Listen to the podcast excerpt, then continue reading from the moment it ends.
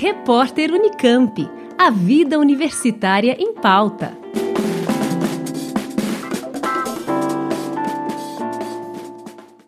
A população trans da Universidade Estadual de Campinas tem o seu nome social em toda a documentação do Centro de Saúde da Comunidade, o SECOM da Unicamp.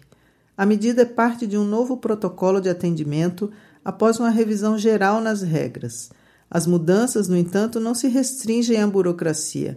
Os funcionários do SECOM farão a capacitação nos dias 29 e 30 de março, quando serão abordados conceitos, questões legais e formas de atendimento referentes à população trans, como explica a coordenadora do SECOM, Rosiclélia Grion Trevisani. Nós fizemos todos esses ajustes e com a capacitação, com certeza, virão melhorias. É um trabalho que é dinâmico. A nossa intenção é que isso seja permanente. Eu penso que é uma mudança, né? uma cultura.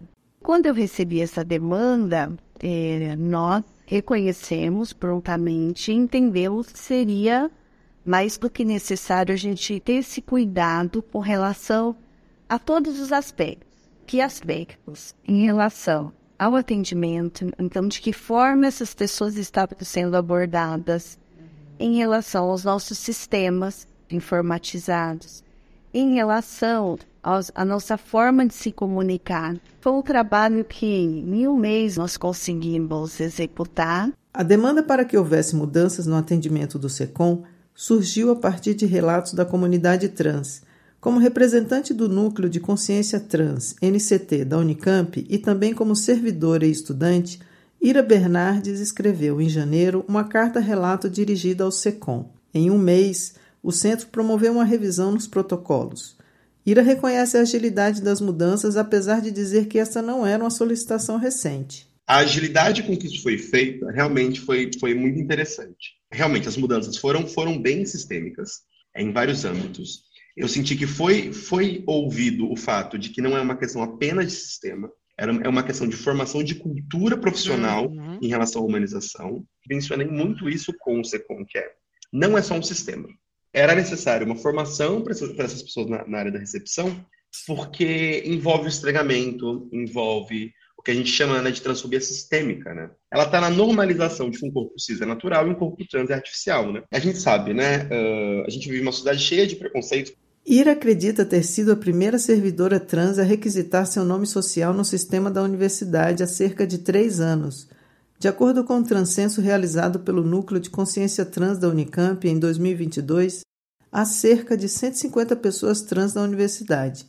Além da documentação e do treinamento, os canais de comunicação do SECOM, como envio de e-mails para agendamento e todo tipo de abordagem, também adotaram o nome social. Foi criado ainda o espaço de escuta, com a intenção de acolher as demandas e levar a coordenação para encaminhamento.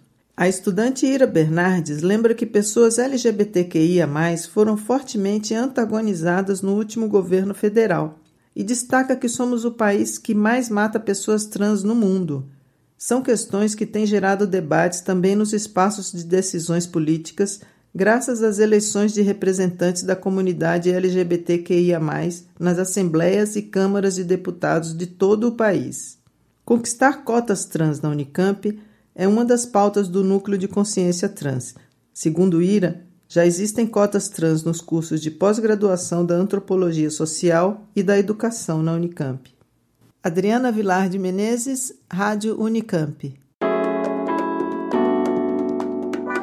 Repórter Unicamp. A vida universitária em pauta.